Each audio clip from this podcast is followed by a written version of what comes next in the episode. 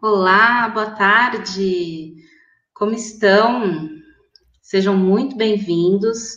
Eu sou a Caroline, sou psicóloga. Por favor, me chamem de Carol. Eu sou especialista de qualidade de vida na Alper. E hoje nós teremos mais uma edição do Web Alper e com uma super parceria com a Conexa. E eu quero agradecer você que está participando é, com a gente nessa tarde de quinta-feira. E hoje o nosso tema ele é sobre o Setembro Amarelo, um tema lindo, um tema que inspira a vida, particularmente é um mês que, que para mim inspira a vida e é sobre a campanha de prevenção do suicídio. E eu sei que a gente pode encarar esse tema um tanto quanto difícil, um tanto quanto pesado, um tanto quanto desconfortável, mas são os temas mais difíceis mais desconfortáveis que precisam ser conversados, né? Que precisamos falar, justamente para que a gente possa desconstruir alguns preconceitos, para que a gente possa desconstruir alguns mitos, alguns tabus e construir juntos pontes e caminhos que nos conduzam à vida. E é, quem vai falar com a gente sobre esse assunto vai ser a Cristiane Vale e a Patrícia Lenini, da Conexa, elas que vão nos ajudar a entender um pouquinho melhor o que, que é a campanha, sobre o que, que ela fala, como que ela é, entender também melhor um pouquinho sobre alguns aspectos emocionais referentes ao, ao nosso cuidado em relação à saúde mental e, e a nos ajudar a descobrir alguns caminhos que nos conduzam de fato à vida. É, eu quero convidar todos vocês a participarem com a gente desse momento também, e aí vocês vão entender que vocês não estão só participando, no final acho que vocês vão entender o quanto que estamos todos transformando um grande cenário juntos aqui. Então, fiquem à vontade de enviar as dúvidas de vocês, de enviar as partilhas, os comentários, e aí no final a gente consegue é, interagir de uma forma bem legal, tá bom? É, Cristiane e Patrícia, com vocês, se apresentem melhor, fiquem à vontade, é, a palavra é toda de vocês. Super obrigada, Carol. É um prazer enorme estar aqui falando de um assunto tão importante, né, que a gente normalmente tem muito medo de falar. A verdade é que a gente acha que não falando não acontece, mas a coisa não é bem assim, né? Quanto mais a gente falar e desmistificar, a verdade é que mais pessoas a gente vai conseguir ajudar. E isso, no final das contas, é a única coisa que importa. Eu sou Cristiane Vale, psicóloga, carioca, formada pela PUC do Rio, e quero, esse momento, dividir com vocês um pouco da minha experiência. Oi, eu sou Patrícia Lenini, sou sócia da Cristiane Vale. Nós trabalhamos juntos hoje, juntas hoje na Conexa Saúde e promovendo aí essa discussão sobre saúde mental no geral e principalmente sobre depressão e suicídio, que são temas muito atuais, porque percebemos que grande parte da população mundial tem sofrido com a depressão e uma depressão muito longa, é, que se torna né, é, prolongada, levando a uma distimia, pode nos levar a pensamentos e ideações suicidas. Então, acho que é super parabéns aí para a Carol e para a equipe da Alper de estar tá trazendo esse tema para a mesa. A gente diz não colocar embaixo da mesa, a gente trazer para discussão e realmente poder falar um pouquinho sobre isso aqui hoje com vocês. A gente vai agora compartilhar com vocês uma apresentação que a gente fez que a... Peraí.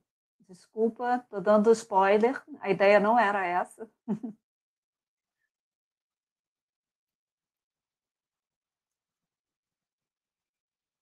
Então, acho que para começar, Cris, a gente podia é, trazer um pouquinho a explicação do porquê. Por que, que, se, por que, que chegou, por que, que a gente chama né, de setembro amarelo? Então, essa é uma história super bonita, né, Patrícia? É, a história começou com o Mike. Mike M era um americano, 17 anos, que adorava mecânica e que tinha um Mustang amarelo, que era meio que a marca dele dentro da cidade que ele, morri, que ele morava. E, infelizmente, aos 17 anos, ele comete o suicídio. E, a partir deste momento, é, a família que não fazia ideia de que ele estava deprimido ou que ele iria atentar para a própria vida, resolveu fazer uma homenagem e distribuiu entre os amigos e os familiares um cartão com fitas amarelas para que eles dessem para pessoas que ele distribuíssem para todas as pessoas e as pessoas para outras pessoas, de forma que cada um pudesse dar aquele cartão para alguém que eles achassem que estava precisando de ajuda. E aí essa pessoa entregasse, enquanto precisando de ajuda, entregasse a ele a alguém que pudesse ajudá-la. Isso tomou um vulto enorme nos Estados Unidos em 68, e foi a Organização Mundial de Saúde adotou a cor amarela para poder fazer parte e representar essa luta que começou nesse momento numa história triste, mas que também pode ser uma história bonita na medida em que a gente pode ajudar outras pessoas a partir daí. E aí surgiu, em 2003, na Organização Mundial de Saúde, o Setembro Amarelo, tendo o dia 10 de setembro como dia para a prevenção mundial, para a prevenção de suicídio. E também o CVV no Brasil adotou em 2015 também a cor amarela, né, o lacinho amarelo, como uma forma, de, junto com o Conselho Federal de Medicina, a Associação Brasileira de Psiquiatria, conseguir partilhar e divulgar essa dinâmica que é bastante difícil do que é da prevenção do suicídio e que é uma responsabilidade de todos nós, né? é verdade, né? O objetivo aqui é a gente conscientizar sobre o quanto temos pessoas que sofrem caladas, né? Que foi o caso do Mike, né? Então a família ficou muito perplexa porque não tinha percebido os sinais amarelos de que ele não estava bem. E é claro, pode ser como foi no caso dele, né, por rompimento de um namoro que levou ele a um ímpeto, né, de cometer uma ação contra a própria vida. Mas muitas das vezes as pessoas se isolam, né, vão para dentro desse buraco, né, desse túnel interior, para chorarem sozinhas. E, e, quanto mais eu guardo, quanto mais eu me isolo, mais desconectado do mundo e dos outros eu me sinto. Então a gente vai ver que o suicídio e que a depressão, elas não acontecem de repente. No fundo, elas são um processo. Elas vão dando vários sinais antes né, da gente chegar no ápice, né, de eu estar é, sem vontade de levantar da cama, sem vontade de viver o dia, ou sem vontade de existir mais. E acho que uma coisa importante é esse dado da Fiocruz, que é de. Eu fiquei perplexa quando eu li. Que a cada 30 pessoas que estão dentro de uma sala, cinco já pensaram em suicídio. E pensando que hoje a gente está numa palestra com diversas pessoas, imaginar que algumas delas estão entre nós é ainda mais assustador, né? Porque dá uma personificação a isso e traz para a gente o, o quão importante de fato é entender como é que funciona, como uma pessoa realmente chega a esse momento e como que a gente pode ajudar. Eu acho que não há nada mais importante do que a gente entender do que está falando, né? De fato não acontece de repente, né? A cada 45 minutos, um brasileiro atenta contra a própria vida. Isso também é um dado da, um dado da Fiocruz. Então você vê, assim, é uma estatística que para mim é bastante alta. E ele vem, é, esse processo, né, ele vem é, se agravando ao longo do tempo. No fundo, tem vários sinais amarelos anteriores. A gente vai falar aqui um pouquinho sobre eles, né, para a gente começar a perceber quais são. Então, muitas vezes começa com a ansiedade, não é, Cristiane? Sim, a ansiedade é um dos primeiros alertas que a gente percebe, né? Mas, Paty, se a ansiedade é uma tendência natural do ser humano, por que, que a ansiedade é também considerada uma causa que pode levar ao suicídio? Porque muitas das vezes a gente deixa a ansiedade passar do que a gente diz daquela ansiedade normal, né? Então, numa, no nosso dia a dia, na nossa vida, é, é natural que eu tenha vários tipos diferentes de sentimento. Então, sentir, gente, é o que torna a vida também colorida e rica. E isso é bom. A questão é sempre aqui o termômetro da intensidade. Se eu começo a sentir um excesso de ansiedade, então, aquela ansiedade que é produtiva é aquela ansiedade que me lembra, putz, eu tenho um trabalho para entregar, deixa eu sentar e terminar. É aquela ansiedade antes de começar assim, uma apresentação, né? Deixa eu estar atenta, deixa eu ver se meu cabelo, minha roupa está direita, porque eu vou me apresentar para alguém, então eu tenho cuidado com a minha imagem, eu tenho cuidado de ter estudado o que eu vou falar. Então, essa é uma ansiedade produtiva, ela me mobiliza para a ação, ela me põe alerta, pronto para reagir, ela me põe é, mais atento aos sinais de fora. Agora, quando eu começo a estar sempre em alerta, então é como se eu estivesse sempre é, é, ligado em tudo. Então, porque eu estou com medo é, de que pode estar errado, eu estou com medo que a minha internet vai falhar, eu estou com medo. Então, se esse medo, essa ansiedade, é, começa a ficar em excesso, essa ansiedade acompanha e ela começa a me atrapalhar. Então, aí eu começo a dar aqui a palestra e começo a esquecer o que eu ia dizer. Eu começo a ter branco, eu começo a gaguejar, eu, eu, eu começo a não cumprir prazo, porque eu estou já aflito. Então, eu começo a ficar é, imobilizado. Então, quando a ansiedade ela começa e a gente começa a, a entrar na patologia da ansiedade, a gente já começa a falar do transtorno da ansiedade. Então, começa a virar um transtorno quando ela começa realmente a atrapalhar a minha vida, a transtornar o meu dia a dia. Então, a gente saber entender que tudo na vida é, é, faz parte, né, vamos dizer assim, dessa, dessa, dessa palette, dessa diversidade do viver. É importante eu saber lidar com a minha tristeza, porque tristeza faz parte da vida, como também é importante eu me permitir ser muito feliz, porque a felicidade faz parte da vida. Agora, se de alguma forma eu fico presa num desses lugares, isso já é uma patologia, porque a modulação, a diversidade, o fluir é que é o estar vivo né, aceitando cada um dos momentos. E quais são os sinais, ô Cris, que uma pessoa está ficando assim, né, com excesso de ansiedade? Então, eu acho que a ansiedade ela começa quando você come... quando você percebe perigo em tudo que te cerca, como se o tempo todo você tivesse prestes a acontecer alguma coisa muito ruim ao seu redor. Por exemplo, agora a gente está vivendo isolamento social, a pandemia, e aí você tem as pessoas que estão se cuidando, porque de fato uma doença altamente contagiosa, com índice importante de letalidade. Agora, qual é a diferença entre você se cuidar e você tá o tempo todo achando que você vai pegar e com medo desse vírus, e aí você começa a não sair de casa, você começa a ter alterações de humor, uma hora você está extremamente feliz, outra hora você está extremamente irritado. Você tem uma, uma mudança nos seus hábitos alimentares, que pode ser uma falta completa de fome, você não tem vontade de comer, não está mais achando graça nisso, ou uma fome exacerbada que você tem vontade de invadir a geladeira e comer tudo que está lá dentro. Às vezes, uma preocupação em excesso nossa, mas será que eu vou dar conta? Eu vou terminar, gente? Meu chefe está esperando. Será que ele está entendendo que eu estou entregando tudo aquilo que ele espera de mim? É, será que eu estou conseguindo promover realmente é, é, todo o trabalho e dizer, olha, eu estou aqui, estou trabalhando, estou produtivo, você está percebendo? Então, com isso, muitas vezes a gente começa a exagerar na quantidade de horas de trabalho, você fica numa inquietação constante.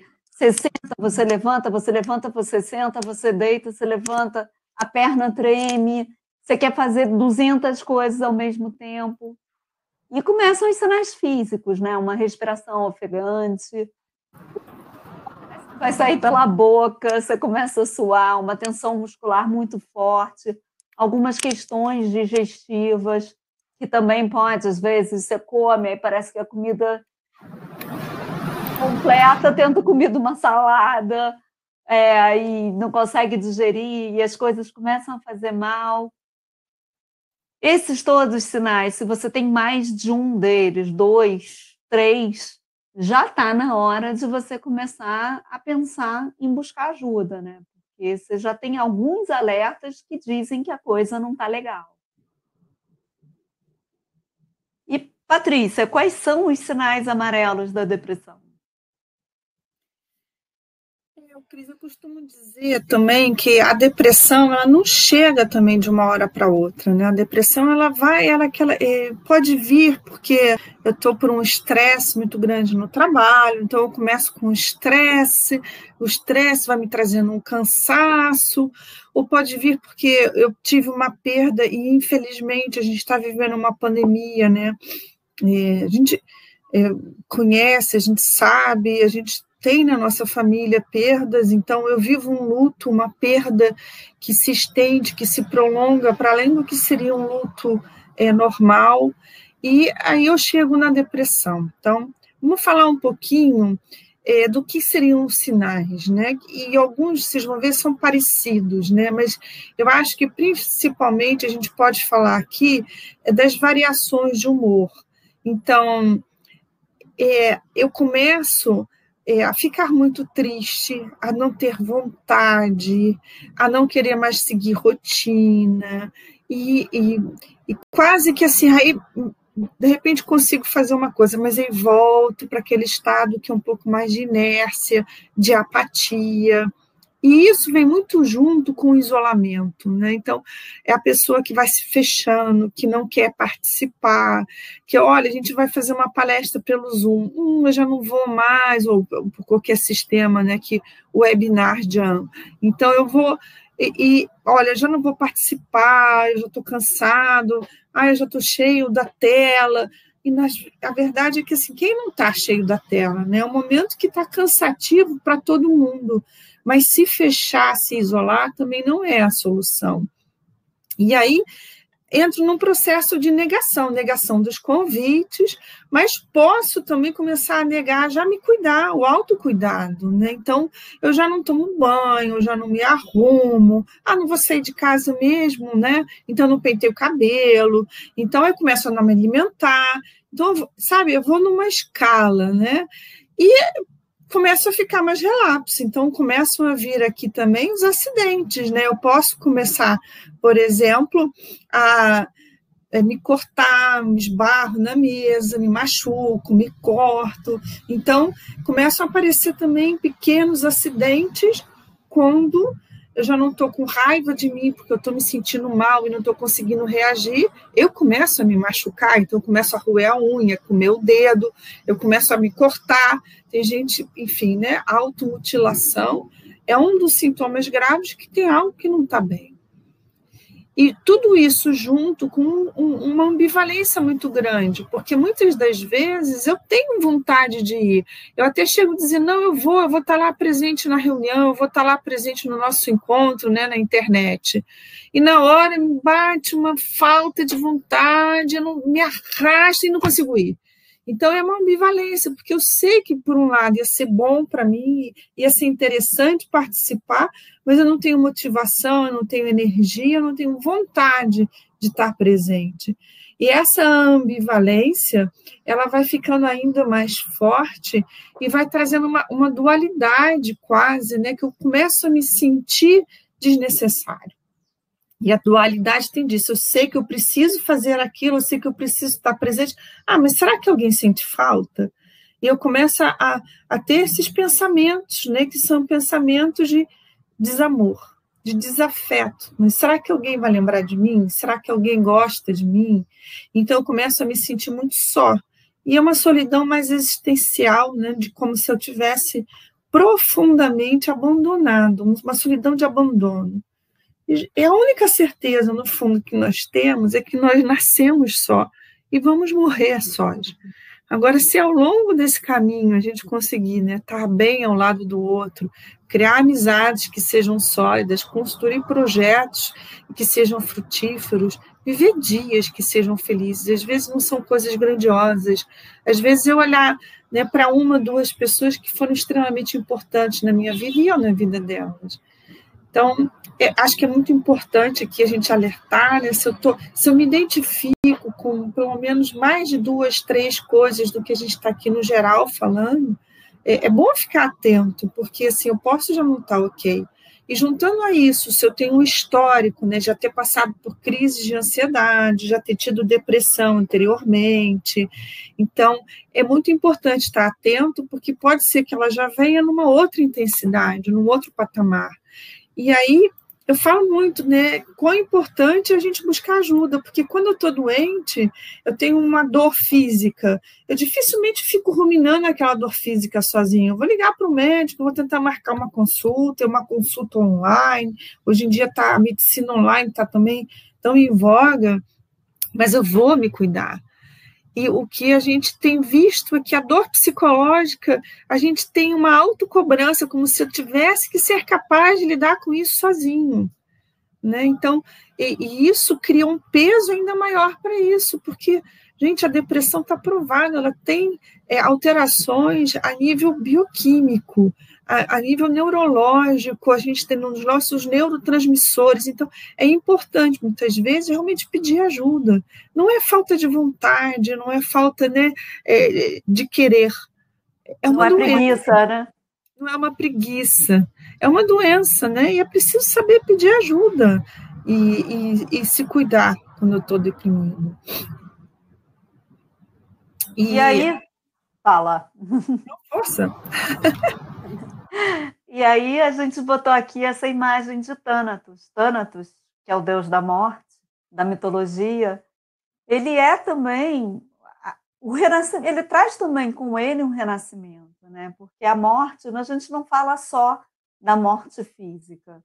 A gente fala também do fim de alguma coisa, que pode ser o fim da vida, de fato, e a gente precisa falar sobre isso em alguns momentos, mas também pode ser um ritual de passagem.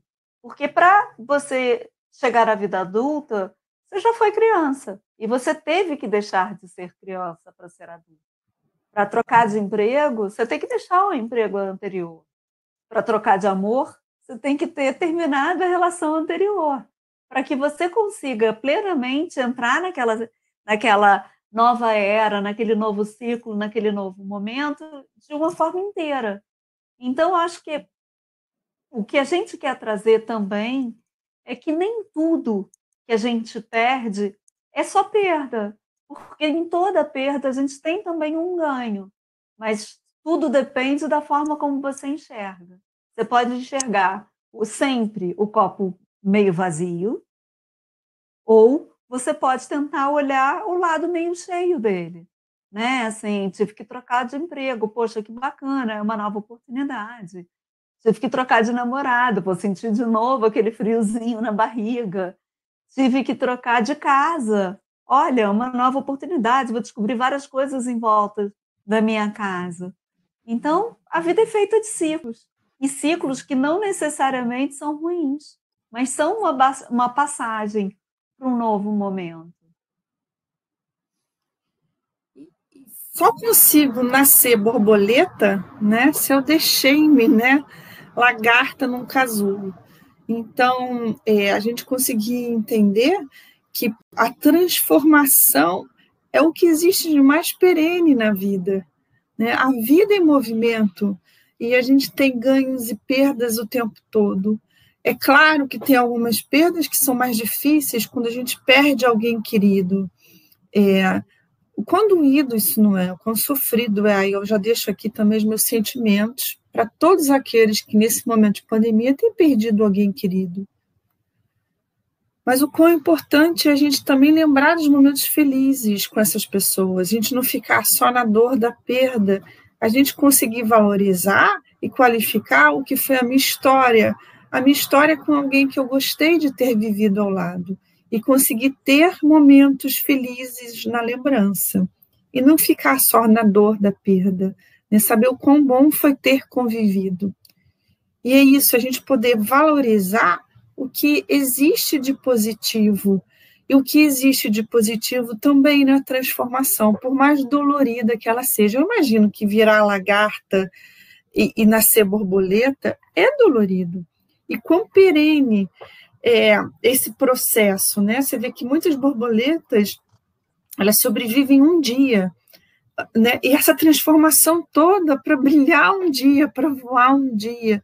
E muitas vezes é isso, é a fugacidade da vida, porque a única coisa que existe de fato é o presente. E você saber viver o presente com a intensidade para você polinizar, polinizar para você é, espalhar sementes, para você voar, para você acasalar. Então, e é tudo isso que uma boleta faz em um dia de existência. Quando a gente poder também aprender e qualificar o nosso dia, né? E a gente ia falar um pouquinho já disso, né, de o Cris, que muitas vezes a gente não fala, né, e não pergunta para quem está lá no casulo, fechado, isolado e sofrendo sem conseguir dar esse passo da transformação, porque a gente tem medo de não saber o que dizer. O que, que você fala né, para essas pessoas, Cris? O que, que você recomenda? Precisa falar? Acho que não, né? Eu acho que a coisa mais importante nesse momento é a gente poder ouvir. Se a gente estiver ao lado de uma pessoa que a gente vê que está num momento muito difícil, não tenta buscar uma, uma palavra mágica, uma frase impactante ou alguma coisa fantástica. Fica e diz: Eu estou aqui. Quer conversar? Quer falar o que você está sentindo? Às vezes, apenas ficar do lado, quieto, vale mais do que qualquer coisa que você possa dizer. Porque essa pessoa está morrendo de medo de ser julgada, morrendo de medo de que alguém vire para ela e fale assim: ah, que bobagem, vai passar. Porque a dor para ela é intensa. E nesse momento não há nada mais importante do que a empatia, de você poder se colocar no lugar dela e entender que por mais que para você aquilo pareça uma bobagem, para ela não é. E a gente precisa tentar entender da forma como aquela pessoa está sentindo e não da forma como a gente vê. E poder estar tá perto, abraçar, beijar e mostrar todo o afeto e o quanto aquela pessoa é importante para você. Porque é disso que ela sente falta. Uma pessoa que chega ao ponto de acreditar que a vida não vale a pena, ela realmente acredita que ela não tem mais nada e que ninguém e que ela não faz diferença para ninguém. E que ela, ela também acredita que a vida vai ser melhor se ela não estiver aqui. Então, abraça, beija, mostra o quanto essa pessoa é importante para você. Chama ela para fazer uma atividade com você, chama para dar uma caminhada, pede para te ensinar a pintar, fazer crochê, vão cantar juntos, vão escutar uma música, qualquer coisa que você possa fazer junto e que você demonstre que aquela pessoa tem uma função e uma função super importante na sua vida. É claro que a gente também não pode dispensar a ajuda médica e psicológica porque elas ajudam muito. E elas têm mais ferramentas para, a longo prazo, conseguir tirar a pessoa desse lugar. Desse lugar de dor, desse lugar de angústia, desse lugar de desesperança. E, às vezes, o papel do amigo é justamente dizer: Ó, tô aí, quer que eu vá com você? Vamos juntos?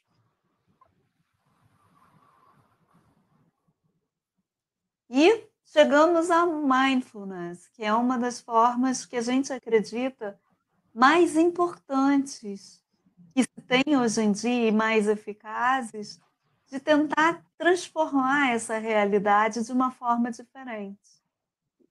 E, Paty, você quer falar um pouquinho mais? Hoje não tem uma tradução, né, Cris, boa para a palavra mindfulness, assim como se fosse esvaziar completamente a sua mente. E é a primeira coisa que tem, né? Quando a gente fala, não pensa em macaco. Você pensa em macaco. Então é como se fala, não pensa em nada. Você vai pensar, não tem. É, então é muito difícil. E isso surgiu muito com trazendo um pouco da meditação para as práticas de terapia. Então, conforme a gente foi introduzindo alguns momentos de meditação, começou com a respiração e depois foi com a meditação na terapia. E se viu quão efetivo era. Então, o quão efetivo é você tentar, de fato, não pensar em nada. né, e estar completamente no presente. Então, se caracteriza muito por essa atenção plena no momento presente. Então, é, é, eu digo muito, é quase como uma criança que entra numa sala. Ela vai observar as cores dos objetos, ela quer pegar, ela quer ver textura. Essa curiosidade né, de você experimentar o presente como se fosse, de fato, um presente. Então, é, vivendo o instante, que é o que existe. A gente só tem o hoje, como eu já falei. E é difícil, parece simples, mas é muito difícil. Então, a gente é, optou por deixar para vocês aqui, talvez, sete dicas concretas antes da meditação, né? Porque chegar na meditação às vezes é difícil, nosso dia a dia agitado e corrido. Então, são sete dicas concretas que podem ajudar a gente nesse caminho, né? de ir voltando nossa atenção mais para o aqui e para o agora. A primeira delas, né, é a gente se preocupar com o que, que a gente alimenta a nossa mente e a nossa alma, né? A gente buscar conteúdos que sejam sérios, que tenham uma veracidade e que a gente sabe que são fontes confiáveis. Eu não sei vocês, mas eu não aguento mais receber 500 milhões de mensagens completamente estapafúrdias no WhatsApp. Porque essas mensagens só são alarmistas, só fazem a gente ficar com mais medo e mais inseguro. Porque elas falam de coisas que, na verdade, a gente não sabe se, se, se é certo ou se está errado, da onde veio. É, o objetivo dessas mensagens é muito mais confundir do que esclarecer. E para isso, eu, por exemplo, hoje em dia, escolho um momento e um jornal onde eu leio notícias, porque aí eu também escolho o que, que eu vou ler, quando eu vou ler e até onde eu vou ler, que eu acho que é super importante, além de descansar. Descansar é uma das coisas mais importantes que tem. E na pandemia está quase um desafio, né? Com a quantidade de lives e de coisas que aparecem para a gente fazer, fora as tarefas de casa, fora o trabalho e essa necessidade que a gente tem de mostrar que está fazendo um bom trabalho, essa preocupação em dizer, olha, eu estou em casa, mas eu estou aqui de corpo e alma, fazendo tudo que precisa. E, na minha opinião, uma das mais importantes é você fazer uma atividade física, né? Uma atividade que te faça bem. E também uma atividade qualquer, como um hobby, mas alguma coisa que te faça focar numa coisa diferente de trabalho, numa situação diferente de família, de preocupação, alguma coisa que te dê prazer e que te faça bem. Eu adoro a próxima, né? Que é a gente cultivar a gratidão e a solidariedade. Gente, como isso ajuda, como isso faz bem. Então, o que, que a gente quer dizer na prática com isso? Então, é cultivar a gratidão e você conseguir agradecer o que você tem. Então, por exemplo, é, vou deixar isso como tarefa de casa aqui dessa nossa conversa, né? Manda uma mensagem para alguém agradecendo a amizade. Manda uma mensagem para alguém agradecendo um momento que foi muito feliz na sua vida recente, no meio dessa confusão toda, e a pessoa conseguiu te tocar de uma maneira positiva. Então, a gente saber agradecer está contra tudo que a gente aprendeu, porque a gente vem de uma filosofia muito judaico-cristã de que a vida é um sofrimento. E quando a gente agradece, a gente sorri, a gente faz o outro sorrir. Então, tem aqui uma sintonia né, no positivo e que cria aqui uma atmosfera, né, que é uma atmosfera de bem-estar. E a solidariedade. Tanta gente passando por necessidade nesse momento, de eu poder estender a mão, fazer algo de bom. E às vezes são coisas pequenas, a gente viu no início da pandemia, né? Aqueles anúncios: olha, eu vou fazer compras se precisar, tá aqui, não sai de casa. Mas a solidariedade mesmo de dizer, olha, está difícil para você, não tem problema, aqui em casa vai ter sempre um prato para você na mesa. Então, a gente poder também estender né, esse movimento, esse olhar, e até ser solidário com quem está sofrendo. Eu percebo que não está bem. Olha, você precisa conversar, como a gente já falou aqui antes. E aqui uma prática final, que é do comer. Comer coisas é, é, saudáveis, nutritivas, né? Porque quando a gente não está bem, a gente tem a tendência para ir para o pacote, para a comida que é industrializada, que até tem alguns nutricionistas que não chamam de comida, é o alimento, né? Porque eu estou comendo algo que vai me alimentar. Mas uma, uma comida saudável, uma comida nutritiva, ela ajuda muito o organismo. E eu consegui fazer isso, que a gente chama de uma maneira contemplativa. Então, ao invés de só me preocupar no almoço e me alimentar, eu olhar para minha comida, eu perceber as formas da minha comida, o cheiro da minha comida, né? que, que cores eu tenho no meu prato. Então, eu realmente observar a minha alimentação, para depois, ao dar uma garfada, comer devagar, sentindo a temperatura, a textura, o sabor. Então, assim, isso é contemplar, isso é estar profundamente no momento presente enquanto eu como, né? Então, é, essa é outra dica que a gente queria deixar para vocês, né? Experimentem fazer uma refeição contemplativa, né? Para começarem a trazer aqui essa história de isso é meditar. Porque meditar a gente acha que é entrar no estado alfa, mas às vezes meditar é conseguir estar presente, é, é, estar profundamente no momento presente. Até me engasguei. Ou seja, está muito aqui e agora. Mas você pulou uma das dicas que eu acho que também é super importante, que é procurar relaxar. E para isso, já que a Patrícia pulou, a gente podia fazer um exercício. O que, que você acha, Paty, no final? Acho, acho boa ideia, Cris. Vamos embora. A gente deixa aqui uma outra né, questão prática para todo mundo no final. Mas Primeiro deixamos... fica uma dica, né? É, mas deixamos para casa, né? Fica aqui uma dica. Então, essa a gente pegou do YouTube, e no YouTube, é, é, e tem muito a ver com o tema do Setembro Amarelo, por isso a gente quis trazer essa como sugestão, né? mas no YouTube tem várias meditações, e se alguém nunca fez, eu super recomendo começar por fazer uma que seja curta, né? De dois, três, quatro minutos, para se acostumando. E escolha uma meditação guiada, né? Para poder ser mais fácil. Essa aqui que a gente está deixando, ela é guiada, ela não é tão curta, mas ela é específica para tristeza e para depressão. Então, se você está se sentindo mal nesse momento, fica aqui uma coisa concreta que talvez possa te ajudar, que é essa meditação. É, e tudo bem, olha, Patrícia, eu estava fazendo, meu pensamento voou, tudo bem, volta a ouvir. Né? Não fica se culpando porque eu me desconcentrei no meio da meditação. Volta para ela e continua seguindo a orientação lá do que você está ouvindo. E o mais importante de tudo é a gente lembrar que não é preciso sofrer sozinho. Não tem porquê.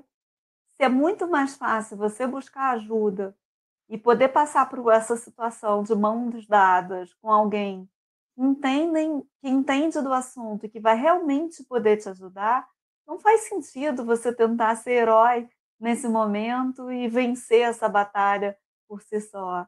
Não tem, não é covardia, não é menor uma pessoa pedir ajuda, ao contrário. Eu acho que as pessoas que pedem ajuda, na verdade, são extremamente corajosas, porque elas têm que enfrentar o medo do preconceito, o medo de serem julgadas, para então dizer, ó, oh, tá difícil demais, não estou dando conta. Né? E aumentando o autoconhecimento, você desenvolve a resiliência e que futuramente vai te ajudar a lidar em outras situações, porque a gente sabe, né? Como a Patrícia sempre fala, e hoje ela não falou, mas eu vou falar por ela, vou roubar a fala dela.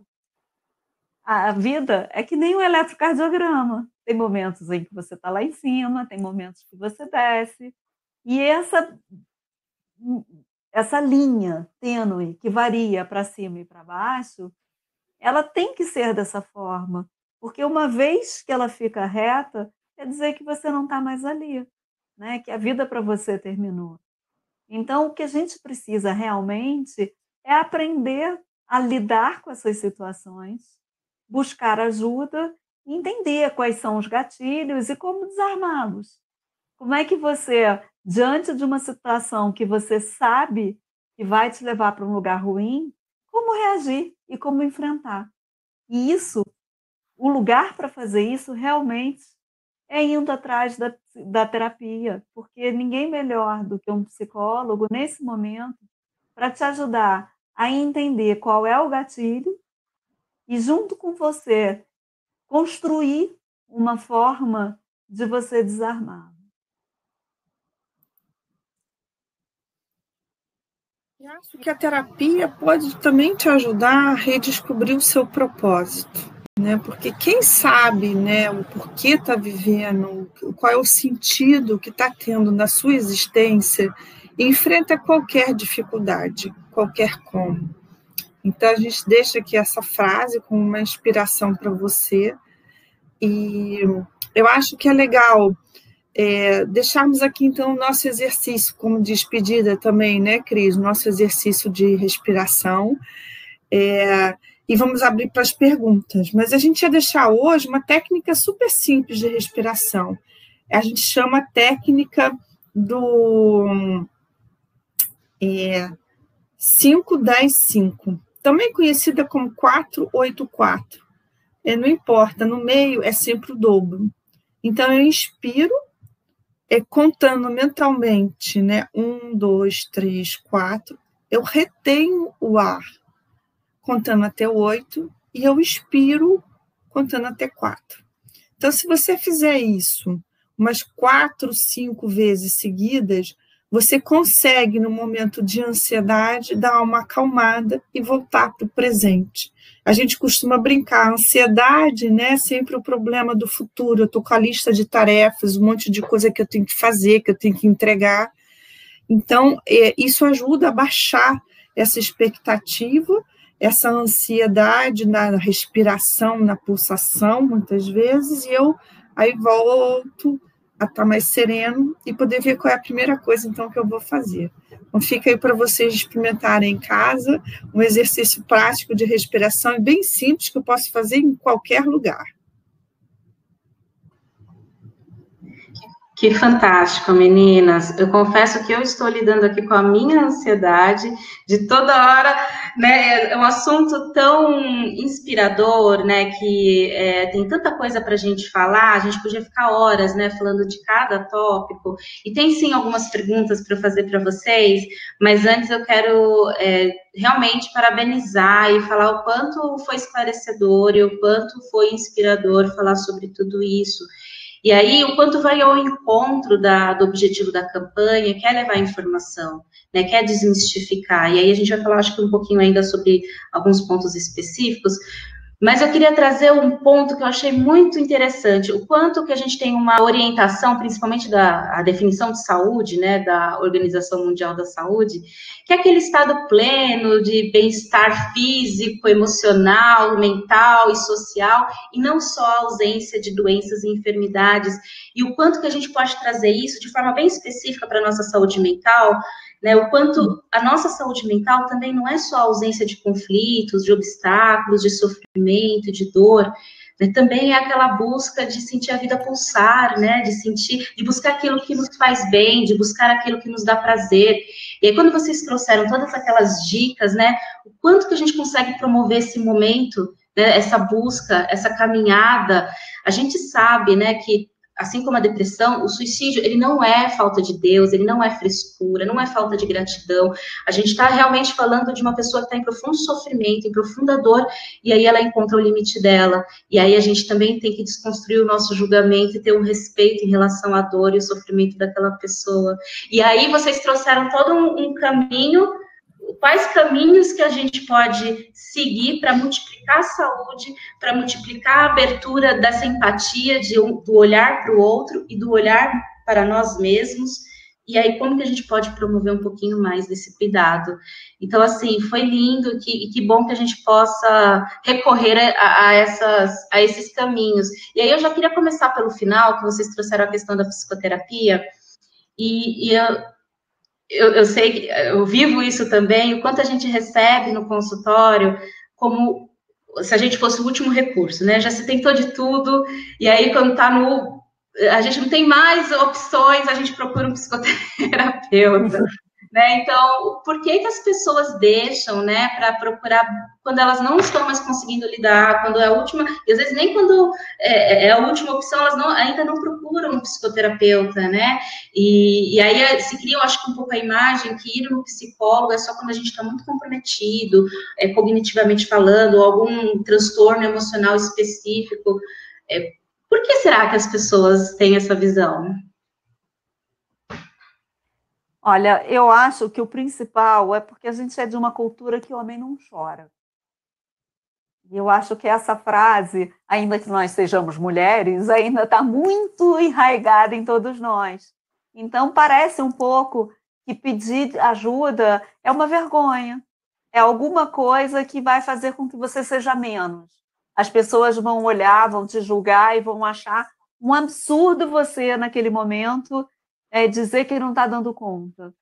E, além de tudo, eu acho que tem também o medo do julgamento daquele olhar, né? De você ver a, a, é, mas será que a pessoa vai entender da forma como eu estou sentindo aquilo?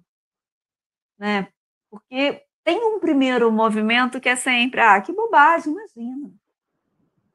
E eu acho que essa resposta é uma resposta que a gente tem muito medo. E não importa se é bobagem, talvez seja bobagem para você, mas gente não está falando de você, está falando de mim nesse momento, né? E ter essa empatia e olhar e vestir realmente o sapato do outro, eu acho que é fundamental para que a gente entenda o quanto aquele sapato aperta. Perfeito. O quanto pode ser um caminho muito preventivo também, né?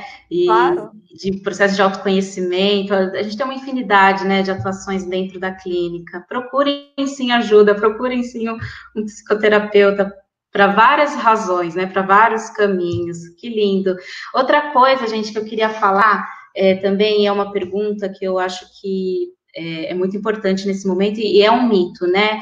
É, as pessoas, muitas pessoas acreditam que existem algumas frases de alerta, né? Quando uma pessoa está pensando em suicídio, ela está em sofrimento profundo, e aí a gente acaba ouvindo algumas frases como, ah, eu queria dormir nunca mais acordar, é, o mundo seria um lugar melhor sem mim, eu vou deixar você em paz, enfim, algumas frases que nos chamam a atenção. E aí se ouve muito assim, ah, quem ameaça não faz, né? Quem ameaça não concretiza. E como que a gente pode explicar um pouquinho melhor para as pessoas esse mito, né? Como que a gente pode desmistificar essa ideia? Então, eu acho que vem muito do que a gente já falou aqui na palestra, né? Que é um processo. E a gente chama essas frases de frases de despedida, né? Ô, Carol, a gente vai se despedindo, como se eu estivesse falando assim, ah, ia ser melhor se eu não te chateasse mais. Ou seja, eu estou ali implicitamente me despedindo. E aqui é, é aquela história, quem tenta, tenta, tenta, um dia consegue. Então não é, é que quem ameaça não faz, sabe? É um processo que vai amadurecendo. E se eu não ouço de fato o que a pessoa está me dizendo, se eu não qualifico também aquela frase e digo, olha, o que, você está pensando quando você me diz isso? Olha, por que, que você está me falando isso? Então, de você mostrar para o outro que você está ouvindo o que ele está dizendo, e até sentar e conversar, olha, por que você está sem motivação para viver? Você acha que a vida está ruim? E eu concordo, né? A gente está numa cultura, que é o que a gente falou na, na, resposta anterior da crise, uma cultura, uma sociedade onde eu tenho que ser forte, né? E, e, e sofrer, porque eu estou triste, que, isso, né? Então, e eu só vou a médico, psiquiatra ou psicólogo, quem é maluco. Então, a gente conseguir desmistificar isso e falar: eu vou porque eu estou sofrendo, eu não estou conseguindo sair disso e reverter, me sentir bem, acordar me sentindo bem, é, então eu vou buscar ajuda. Né? Eu não estou conseguindo me sentir realizado no meu trabalho, com a minha família, ou, ou na minha atividade, seja ela qual for, eu vou buscar ajuda, porque eu estou perdendo o sentido de existir da vida.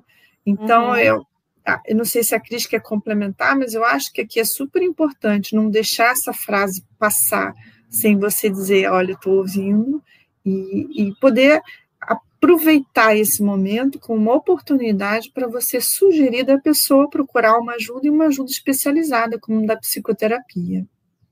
Sim, é fundamental. Eu acho que a gente poder pedir ajuda quando está com dor, poder dizer que o momento não está legal, é, poder escutar quando alguém parece não estar tá legal, porque uma coisa que a gente não mas ninguém pergunta de fato se você está bem, né? Aliás, a gente pergunta, você está bem? É como se já não houvesse espaço para responder, não, não estou. Né? Ninguém, eu não quero saber como você vai, eu quero no automático, já que você me diga que está tudo ótimo para a gente seguir, seguir adiante e não perder tempo com isso.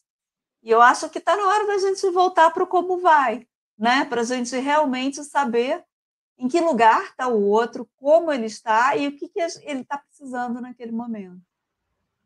Perfeito, é, eu, eu, concordo, eu, penso muito assim também, e o quanto, né, que a gente tem que é, caminhar em direção da, de, de, sempre existe a possibilidade de concretização, né? E se algumas pessoas falam, ah, essa pessoa está chamando atenção, eu gosto muito de pensar, ela está chamando atenção sim, para mostrar que alguma coisa não está não tá bem, é um pedido de ajuda. Olha aqui, eu, eu não estou bem, eu preciso de ajuda, né? Então, sempre encarar assim como um chamado, né? Com a possibilidade. A prevenção vai pelo caminho do seguro morreu de velho, não é? A gente vai sempre pensar na possibilidade que é, é possível, sim, ela concretizar. Realmente, temos uma outra pergunta, meninas, é, somente as pessoas que elas que têm algum transtorno mental ou que ou tem alguma outra é, algum outro comprometimento cognitivo, enfim, acaba é, se suicidando ou não? Não é diretamente vinculado? Não é diretamente vinculado. É, qualquer pessoa pode sim, contra a própria vida. Basta se sentir completamente desesperado e sem, sem condições de, de dar a volta por cima. Né? Quando você acredita que você está numa encruzilhada onde nada que você faça vai, faz, vai mudar aquela situação, isso pode sim te levar a, tentar contra a própria vida. E isso é um momento muito triste. E a gente precisa tomar cuidado. Né? Não é quem não precisa ser muito maluco, não precisa ser muito doente, não precisa ser muito deprimido, nem muito ansioso, nem muito nada. Basta você estar se sentindo realmente muito fragilizado e num corner, né? numa situação onde você acredita que você está num beco sem saída. É claro né, que eh, se eu tenho já um quadro outro é, de um, de um transtorno mental, isso pode agravar, né? A gente não vai tirar isso do radar. Mas as estatísticas, inclusive, falam que, infelizmente, né, mundialmente, a gente tem o maior índice de suicídio entre 20 a 30 anos. Então, só realmente aí nos mostra que são momentos das principais crises existenciais, né? Onde eu deixo de ser o meu jovem adulto e eu vou passar a idade adulta onde vem a responsabilidade, onde vem a, né, uma série de cobranças sociais e às vezes pessoais, eu fico me cobrando isso, aquilo, aquilo outro, ou familiar, e a gente percebe que aí, quando eu entro nesse choque, nesse dilema, eu, me sinto existencialmente, né, sem sentido, pode vir um, um, um conflito muito grande, é o que a gente falou da ambivalência, né, então, é importante, não é que não aconteça em outras idades, mas assim, é exponencialmente mais alto na faixa de 20 a 30 anos. Então, e peça ajuda. A gente fala sempre isso, né? Não sofra sozinho. Perfeito. Acho que esse é o grande recado, né, que a gente vai deixar de pedir ajuda realmente. É, meninas, a gente está caminhando né, para o finalzinho, para o nosso tempo. Vocês gostariam de fazer alguma consideração final ou acrescentar alguma coisa em relação a esse assunto? É, muito. É, de agradecer, né, Cris? Claro. Eu posso começar. Eu ia falar isso, não é propriamente uma consideração.